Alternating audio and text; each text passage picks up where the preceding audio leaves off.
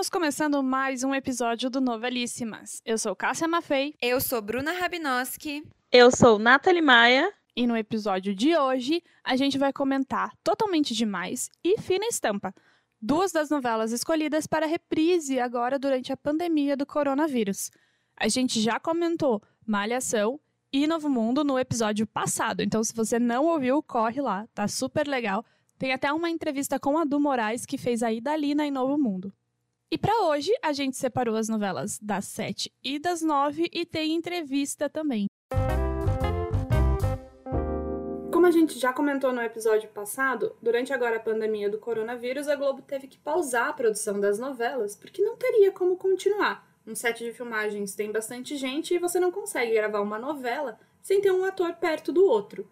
E para a programação não ficar vazia, então eles optaram por fazer reprises de novela. A gente está vivendo um grande Vale a Pena Ver de novo em todos os horários. Sobre as escolhas da Globo, a gente até fez uma brincadeira lá no nosso Instagram sobre quais novelas a gente escolheria, mas a gente não levou em consideração algumas coisas que eles levaram.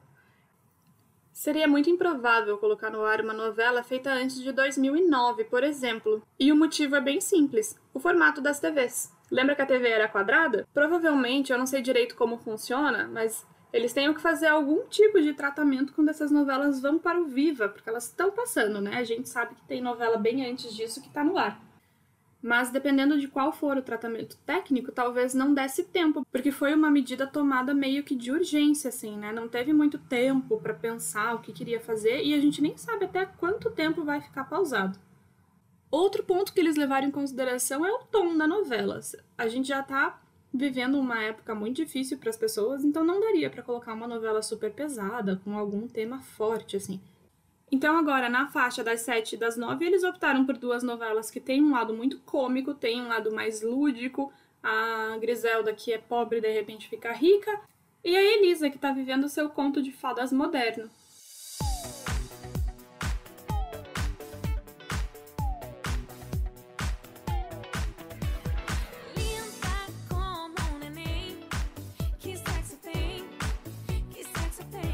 Agora, às 19 horas, a gente está tendo a oportunidade de assistir novamente Totalmente Demais.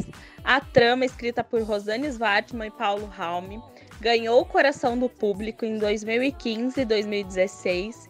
E eu, particularmente, tenho um amor gigante por Totalmente Demais. Eu acho que eu fiz as pazes com o horário das sete, eu vou ser muito sincera que a última novela que eu amei antes dessa foi cheia de charme, o restante todo eu acompanhei naquele nível por amar muito a dramaturgia, mas totalmente demais me trouxe para o centro de novo. Era aquela novela que eu assisti o capítulo todo e se eu não assisti eu estava no Globoplay procurando para assistir porque não estava é, podendo ver no horário. Então tem um amor muito grande. A novela conta a história de Elisa, que é vivida pela Marina Rui Barbosa, que é uma jovem de uma cidade fictícia de Campo Claro, em, é, no, na região de interior do Rio de Janeiro, assim, não fica muito claro qual é essa região.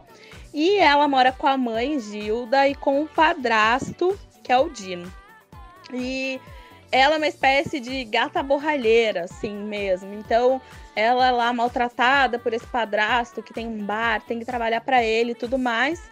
Certo dia, conforme ela vai crescendo, esse padrasto começa a assediá-la e a mãe, com medo de tudo que pode acontecer, porque num dia em que ele vai fazer isso com ela, ela bate com uma garrafa de vidro na cabeça dele. Esse é o primeiro estopinho, o primeiro nó da trama. É, a mãe mente que o pai é um caminhoneiro e tudo mais, então a mãe dá um dinheiro para ela ir embora para o Rio de Janeiro. Ela pega carona e tudo mais para chegar até o Rio. Então, quando ela chega no Rio, ela passa poucas e boas, né? Até encontrar o Jonathan, que é um menino que se diz empresário das ruas. E na verdade ele também deixou uma cidade de interior para ir para o Rio para ganhar a vida e mente para a mãe que está super bem, quando ele também mora na rua, mora em lugares escondidos, tudo mais. Então, o Jonatas e ela começam um a ajudar o outro, ele ajuda ela a vender flores na rua. Em paralelo a isso, a gente tem a família do Germano, né, Monteiro, vivido pelo Humberto Martins e a Viviane Paz-Manter, né, que era sua esposa. Então, essa família, esse núcleo familiar, tá atrás de produzir uma nova campanha para os produtos deles, de beleza, que eles vendem e tudo mais. E a gente tem a revista Totalmente Demais, que é a maior publicação de moda do país. E essa publicação é comandada pela Carolina, que é interpretada pela Juliana Paz. E em paralelo a isso, a Carolina tem um romance cheio de apostas e cheio de idas e vindas com o Arthur, que é um, um cara que agencia modelos. Então, todos os grandes editoriais da revista são produzidos pelo Arthur e etc. E nesse meio tempo, o Arthur vê a Elisa na rua e vê ela dentro do restaurante depois e fala para Carolina que aposta com ela de que é, ele pode transformar qualquer menina em modelo. Ele pode transformar aquela que acabou de entrar. E é essa aposta que faz o início da trama, porque a, a grande história é que eles criam um concurso, Garota Totalmente Demais, e o Arthur faz de tudo para transformar a Elisa nessa garota. Então, enquanto o romance dela com o Jonatas vai surgindo, ela vai aprendendo com o Arthur como viver essa nova vida, como que ela pode ser modelo. As etapas do concurso são muito legais, são muito bem feitas, com diversos tipos de provas. E essa parte do concurso, eu lembro que na época chegou no momento que eu até achei que era um pouquinho arrastada demais, mas depois, quando acabou, eu sentia muita falta do concurso.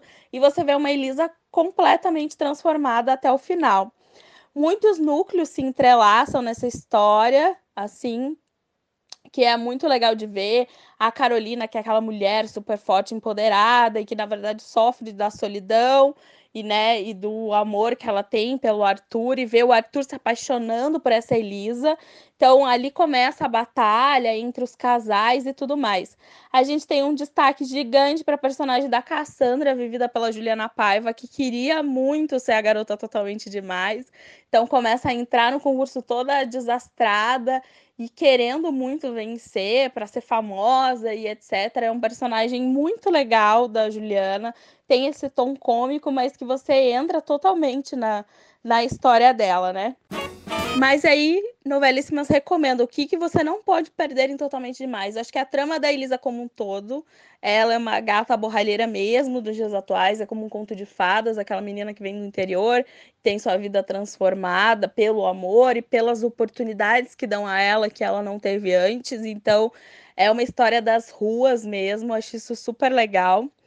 É a Juliana Paz no papel de Carolina, que eu acho que ela dá uma vida a uma Carolina muito humana, apesar de querer sabotar aquelas partes do concurso, você não consegue ter raiva dela, assim, as atitudes que ela tem ao longo da história, assim, é, é muito legal de, de ver, assim, a relação dela com a irmã, com a Dorinha, também é muito legal, que ela volta para o bairro de Fátima, que é a origem dela, que ela tanto nega, ela não quer dizer que ela veio de Fátima e que ela hoje é uma mulher de sucesso e tudo mais, ela lutou muito para conquistar aquilo que ela queria, então por isso ela, né, é, não quer voltar para aquele lugar.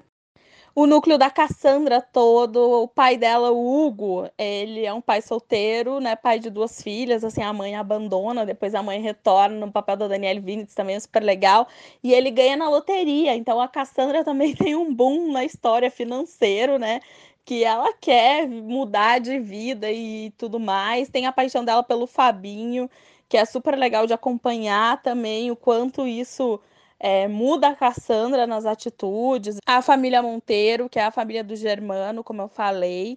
Humberto Martins com a Viviane Pasmanter repetem um, é, um, repetem um par romântico super legal.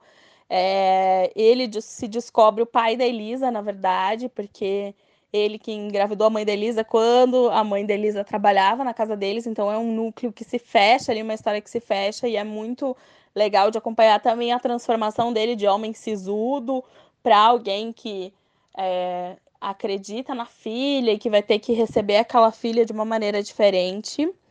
E outro núcleo super legal de falar é o do Max, o Pablo Sanábio, que fala muito sobre a questão da homofobia, então ele chega a ser agredido no meio da trama, tem medo de andar na rua. Então é, ele recebe todo esse apoio desse núcleo jovem da Totalmente Demais, e é uma questão super atual e super legal de acompanhar. Ele tem um humor super aguçado e a gente se diverte muito com as trapalhadas dele, né? E eu acho que além desses motivos e por que você, o que vocês têm que ficar de olho, o que não dá para perder, não posso deixar, como fã de Rosane e Paulo, fã dessa dupla, de falar que e a gente tem que agradecer, né? Uma oportunidade de ver de novo esse sucesso que foi totalmente demais. E faz pouco tempo que é, eu fiquei órfã de bom sucesso, sofri tanto com o fim dessa novela. Agora, quando eu soube que era uma, totalmente demais, que é voltar, nossa, me deu uma felicidade. Porque eu falei, nossa, meu Deus, eu vou poder assistir de novo esse sucesso e essa novela do Paulo e da Rosane. Então, assim, não tem como não ficar feliz com essa escolha, pessoalmente mesmo, não tem como não ficar feliz. Só um comentário mesmo. Isso mesmo, Bru. É... Essa é uma boa escolha, porque Bom Sucesso foi uma super novela que acabou e é da mesma dupla de autores. Como a Bruna falou, a gente ficou muito órfã de Bom Sucesso. A gente reconhece os elementos do texto da Rosane do Paulo, que são muito bons e muito acertados para os dias atuais. É, além disso, vai estar tá muito fresco na memória que alguns personagens participaram de bom sucesso, como a Natasha, vivida pela Lavínia Vlasak. A Natasha é ex-esposa do Arthur, é, eles, eles têm um, uma filha juntos, né? Em Totalmente Demais, que é a Jojo, vivida pela Giovanna Rispoli. E a Natasha retorna em bom sucesso. Fez, teve até um namoro com o Rômulo Estrela lá e tudo mais. Então, tá muito fresco na nossa memória. Além do que também teve o retorno da Elisa. Marina Rui Barbosa deu uma pinta lá no dia do desfile, como Elisa mesmo, deu super dicas para para o desfile, desfilou com os, os contos do Alberto, né? Com as roupas da Paloma e com o Alberto narrando. Então, está muito fresco na memória. Isso foi uma decisão super acertada. Como a gente falou, é um conto de fadas super moderno, é uma história leve, que tem, tipo, tem muita, muitos enredos inspiradores, é uma história leve, que tem muitos enredos inspiradores é muito perfeita para os nossos dias atuais, que a gente não sabe quanto tempo ficaremos em isolamento, esperamos que seja o menor possível, mas vai ser ótimo reassistir essa história, ver essa versão compacta. Totalmente demais também inovou na questão transmídia, porque disponibilizou um capítulo zero, que é o antes da trama, como a história da Elisa vai começar, né? E esse capítulo zero foi disponível só para internet, ele nunca passou na TV. E também depois tem uma série que chama Totalmente Sem Noção Demais. E que bom que teremos Rosane Svartman e Paulo Raume novamente é, em tão pouco tempo e revivendo essa história que a gente ama tanto, que é totalmente demais. E hoje, aqui no Novelíssimas, a gente conta com uma entrevista super especial do Felipe Cabral. Ele que é ator, roteirista, colaborador e pesquisador de novelas. Também escreveu temporadas do humorístico Vai Que Cola no Multishow e foi colaborador da equipe de Rosane Svartman e Paulo Raume em dois super sucessos, a recente Bom Sucesso e Totalmente Demais, que está de volta nas telinhas. E é sobre essa trama que ele vai conversar com a gente agora. Felipe, então vamos falar de Totalmente Demais. Essa história que é um conto de fadas moderno, né? Tem muitas histórias inspiradoras. É, você acredita, assim como a gente, que totalmente demais foi uma opção super acertada para esse período de quarentena, de isolamento social que a gente está vivendo? Ah, foi uma surpresa muito agradável, assim, para acho que para toda a equipe, assim, para mim também. E eu acho que assim tem vários fatores também, né, que determinaram essa escolha. E eu acho que a gente também está passando por um momento, né, muito triste, assim, muito de muito sofrimento, de muita angústia, de muita incerteza. Todo mundo em casa, sem saber até quando isso vai, todo mundo tendo que se readaptar. Então eu também acho que a Globo buscou novelas e histórias que fossem leves, assim, né? Para uhum. realmente levarem para o público não uma história que fosse pesada e tal. E é totalmente demais, é um conto de fadas moderno. É uma menina, né, que está no interior, foge de casa, né, por causa do padrasto dela. E ela quer lutar para ter uma vida melhor e para tirar a mãe e os irmãos lá daquela realidade. É uma Cinderela, é um Pigmaleão, né? Uma gata borralheira, e é uma história muito fofa, assim, e muito lúdica também, né? Na figura do Arthur, é, ele fica declamando poemas, ao mesmo tempo ele tem uma referência de filmes também, que ele vai depois mostrando para Elisa. O próprio Jonatas, né, quando mora na rua, ele mora no cinema abandonado. A primeira vez é, né, foi quando eles estavam assistindo Luzes da Cidade do Chaplin. Ah, então é uma novela muito lúdica, assim, muito fofa.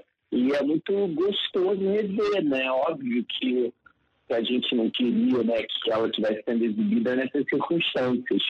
Mas já que a gente está é, vivendo isso, é um alento realmente, assim, é uma coisa muito que aquece meu coração muito, assim, poder olhar toda aquela historinha de novo, aqueles personagens, né?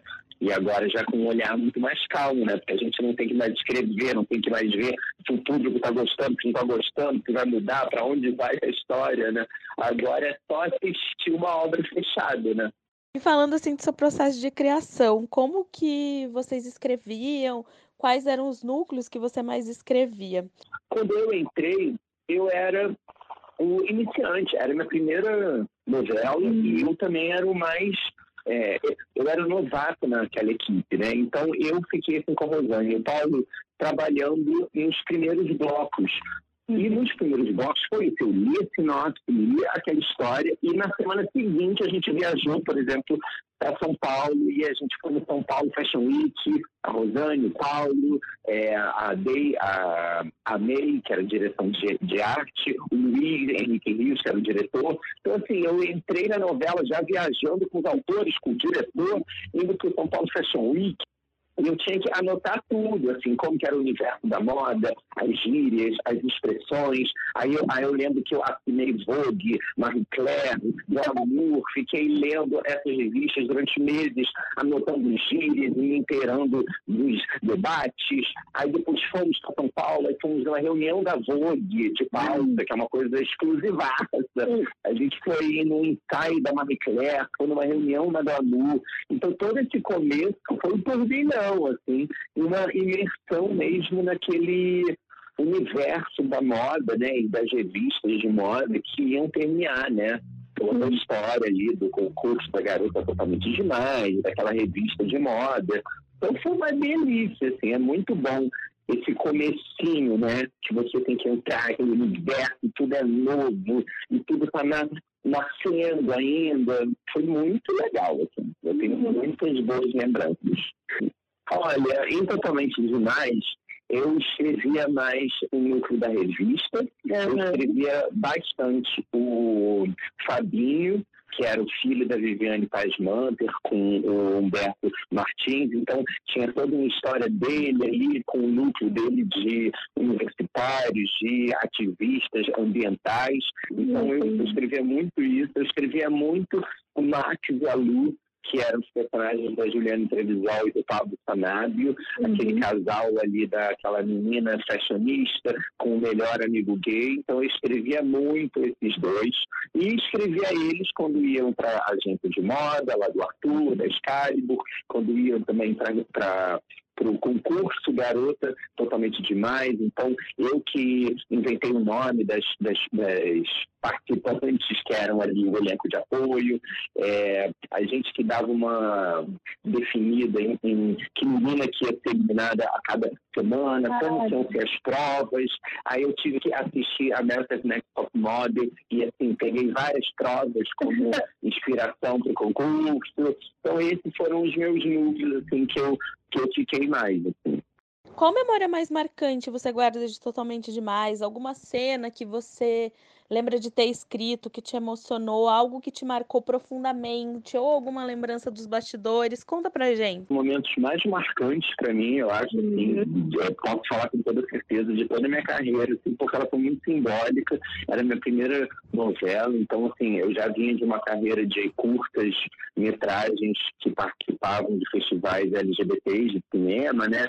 Então, uhum. eu tenho uma carreira muito voltada assim, para a temática da diversidade sexual, né, de, de histórias LGBTs. Então, quando eu entrei ali, foi uma oportunidade que eu tive de falar com milhões de pessoas diariamente, né?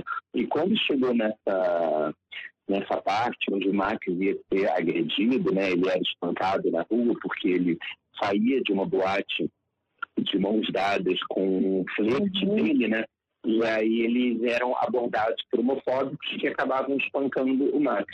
Muito interessante porque o Max era um personagem muito bem quisto, muito bem aceito, as pessoas riam dele, as pessoas gostavam dele, tanto na novela, né, era um personagem que todo mundo curtia, quanto o público, assim, era um personagem que a galera tinha um carinho muito grande. Então, teve essa escolha de vamos falar de homofobia com um personagem que o público se identifica muito, porque a partir do momento que ele fosse espancado, as pessoas iam talvez né, repensar os seus preconceitos é, uhum. é, através daquela cena. E a Rosane e o Paulo falaram, ah, Felipe, você que vai escrever, mete bronca. Eles me mandaram uma escaleta, claro, Uhum. E eu tive total liberdade para escrever. Eu lembro que foi muito emocionante, eu fiquei nervosa. Falei, Cláudia, eles me deram essas cenas para escrever, meu Deus. E tem uma responsabilidade social muito grande escrevendo uma novela, escrevendo é, na televisão aberta, porque você fala para milhões de pessoas e as novelas da Globo chegam no sertão, sabe? Chegam em qualquer lugar. Então, você realmente está numa plataforma muito potente. Então, eu lembro que foi muito importante para mim, assim, quando eu escrevia, depois quando ficou no ar, depois quando acabou né, a novela, que o Max passa de novo ali pelo mesmo lugar que ele sofreu. É linda aquela cena. E agora ele dá as mãos para o novo flerte dele, né? Como se ele estivesse superando aquele, aquele trauma e, ao mesmo tempo, né? Dando um novo começo para uma relação amorosa. Então, é, todo o Max, assim, foi um prazer enorme, além de que eu, o Pablo Sanado era um ator que eu já conhecia aqui no Teatro do Rio, era muito fã dele, então quando eu pude escrever para o Pablo, foi uma honra, assim, foi muito prazeroso. Muito legal, né? Temas tão importantes para a gente tratar no Brasil de qualquer tempo, né? Sim, com Principalmente de agora, né? É, é, acho que agora, mais do que nunca, a, a arte está aí para se posicionar né, contra esses períodos de tanta ignorância e intolerância. Né? Você acompanhava a batalha de fandoms na internet? Porque a gente sabe que a Rosane e o Paulo têm é, mania e propriedade, né, de fazer grandes chips, as pessoas super chipam e tudo mais. A gente viu isso recentemente em Bom Sucesso. Mas e totalmente demais era ainda maior, era quase um flu na internet que até o último final Jolisa e Arlisa estavam ali para o aparo para decidir. Então, vocês acompanhavam isso? Viam esse termômetro? Como que era? A Rosane e Paulo, eles têm uma capacidade de criar casais chipáveis e as batalhas de um ou outro. Na Totalmente Demais, ficou realmente só flores, arlisas e jolisas até o final. E foi muito bem construído, assim, né? Porque você entendia aquele amor ingênuo, aquele primeiro amor né, da Elisa com o Jonatas, que passaram por tudo aquilo na rua juntos e que se amavam, e você também entendia uma certa, um certo deslumbramento daquela menina perante aquele mundo novo inteiro que o Arthur trazia, junto com filme, junto com poesia, junto com uma vida mais bem estruturada. Então era realmente o príncipe e o sapo, né? E aquela gata borralheira ali no meio. E isso, se você for ver a Totalmente Demais como um todo, não foi só a Jolinda e a Alisa. Tinha, assim, as Gerlilis, que era Germano com Lili, nossa, elas estavam loucas quando depois ela, a Lili fica com o Rafael. Aí, olha, teve de tudo que você possa imaginar. Então, assim, totalmente demais com relação aos tipos, assim, e as brigas de casal, era muito engraçado. E sim, a gente acompanha muito a, novela pelo Twitter. É muito legal, assim, ficar ficar vendo ali um mini, mini termômetro, né, de como que as pessoas estão vendo as coisas ou não, porque a nossa audiência diária é de 32 milhões de pessoas e o Twitter, vamos jogar, são, sei lá, 10 mil, 100 mil pessoas, entendeu? Então, a gente escuta, é divertido, mas a gente sabe também que aquilo não representa a, a totalidade da nossa audiência, né? Felipe, muito, muito obrigada pela sua participação aqui no Novelíssimas. A gente adorou relembrar totalmente demais e saber ainda mais sobre essa história. E vou pedir para você deixar um recado para as pessoas que estão ouvindo acompanharem a reprise. Bom, primeiro, obrigado pelo convite para estar aqui. É um prazer sempre falar de totalmente demais. E eu queria convidar todo mundo, óbvio, para assistir essa reprise. A gente está numa situação muito atípica, né? Onde está todo mundo isolado, sem poder se ver, sem saber o que, que vai acontecer. Acredito que não deve estar sendo fácil para ninguém, mas dentro disso a gente tem agora essa oportunidade de rever uma história que é uma graça. Tenho certeza que quem não assistiu lá na época, se assistir agora, vai se emocionar. É, é uma história linda. A Elisa é uma protagonista linda. Vocês vão com certeza rir com a Cassandra. Vocês vão se emocionar muito com a história da Elisa, que é uma história de sonho, de perseverança, de esperança, de acreditar num futuro melhor. Então podem seguir essa aventura assim com toda a certeza de que vai ser muito prazerosa.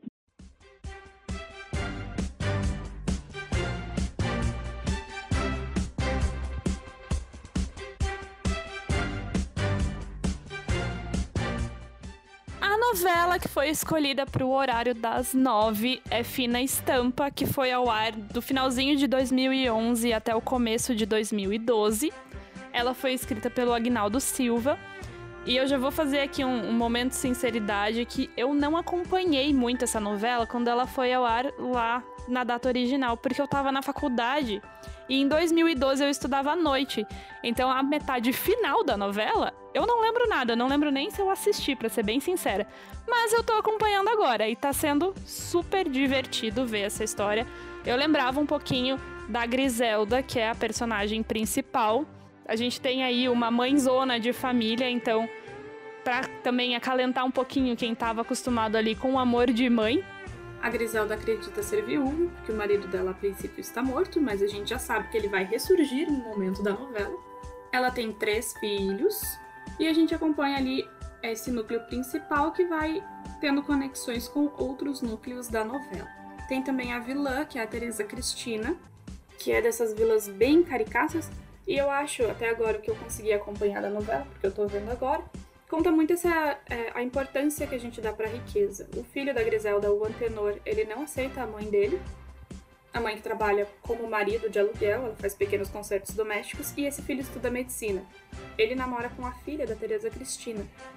E eles têm uma ideia que a Teresa Cristina nunca aceitaria que a filha namorasse um cara pobre. Então ele acaba mentindo sobre quem é a mãe dele, acaba alugando uma mãe ele contrata uma atriz para fazer o papel de mãe dele, chega até levar ela numa festa de noivado. Nessa festa de noivado, a Griselda descobre o que ele tá fazendo e acaba desmascarando ele. O noivado acaba, a Teresa Cristina fica bravíssima. Só que a gente também descobre que a Griselda e o René, que é o marido da Teresa Cristina, eles acabam desenvolvendo assim uma certa proximidade. E a novela tem uma grande reviravolta quando a Griselda ganha na loteria ela fica milionária e aí a gente vai ver como o tratamento das pessoas muda quando o dinheiro está em questão. E tem um personagem que assim, não dá para não acompanhar a história, que é o Crow, que chegou a ganhar filme. Isso é uma coisa que a gente não vê acontecendo, mas esse personagem foi assim, além da tela da televisão e ganhou filme. Então, para quem assistiu o filme ou para quem não assistiu o filme, vale agora dar uma olhadinha no Crow na novela e procurar mais coisas sobre isso. E o que, que a gente acha que é o mais legal de acompanhar de novo ou pela primeira vez Fina Estampa? Tem esse enredo da transformação da Griselda, então uma mulher pobre que de repente fica rica, milionária e assim, a pobreza dela tinha algumas consequências e a riqueza dela vai ter outras consequências. Então aqui a gente pode ver qual que vai ser o desenvolvimento dela e também das pessoas que estão ao redor dela com essa total mudança de vida. Temos a história da Teresa Cristina e do Cro, como eu já citei. O Cro virou filme, então é um personagem muito marcante da nossa dramaturgia aqui no Brasil, então vale muito a pena acompanhar de volta isso. Tem também o enredo do Antenor, o filho da Griselda, e da Patrícia, que é a namorada dele. Até agora acho que eu não tinha comentado o nome dela, que assim, eles são duas pessoas que não são muito legais, especialmente o Antenor. Então é divertido acompanhar, ver o que, que vai acontecer com eles. E tem também o enredo do Baltazar. Esse enredo é polêmico, a gente até não sabe se essa versão mais compacta vai cortar alguma cena, cortar alguma coisa que possa trazer algum problema. Então, assim, vale até ver se vai ficar do jeito que foi na original. Mas o Baltazar tem uma questão de violência com a mulher ali no meio do caminho. E vale a pena também porque é o segundo papel do Alexandre Nero, que depois bombou muito na novela Império, alguns anos depois. Então vale a pena voltar e ver esse papel dele, que foi um dos primeiros nas novelas da Globo. E essa história foi uma boa escolha porque ela tem uma trama leve cômica. Como eu citei antes, ela traz um pouquinho essa coisa da mãe. É, é uma história mais familiar. Então, assim, não tem nenhuma, nenhum assunto muito polêmico, apesar de eu ter acabado de citar essa história do Baltazar. Ela não tem algum assunto muito polêmico que é normal a gente ver nas novelas das nove, alguma coisa mais pesada, mais densa. Então ela fica num tom mais leve, mais cômico, que para um, um momento que as pessoas estão em casa preocupadas ou pós-crise, a gente não sabe o que vai acontecer, então foi uma escolha muito boa por causa disso. E o principal ali é a Griselda, que é uma mãe forte, ela é decidida, ela é empoderada, é uma personagem super legal de acompanhar e que, assim, tá assumindo bem a, o papel de mãe depois de Amor de Mãe e também vai devolver bem para quando Amor de Mãe voltar legal essa ser a trama também um pouco mais distante de tempo do que as demais. Ela é de 2011, então você já tem uma diferença para o Brasil de 2011. Ela é uma novela, como os críticos gostam de dizer, pré-Avenida Brasil, quer dizer, antes de Avenida Brasil, porque consideram que a Avenida Brasil foi um marco na forma de como se conduzir uma novela das nove e, e teve algumas mudanças de ritmo, sim. Então, se você assiste, ela ainda tem um ritmo um pouco mais lento, apesar dessa versão compacta, eles acho que tirarem algumas cenas para dar uma acelerada e tudo mais.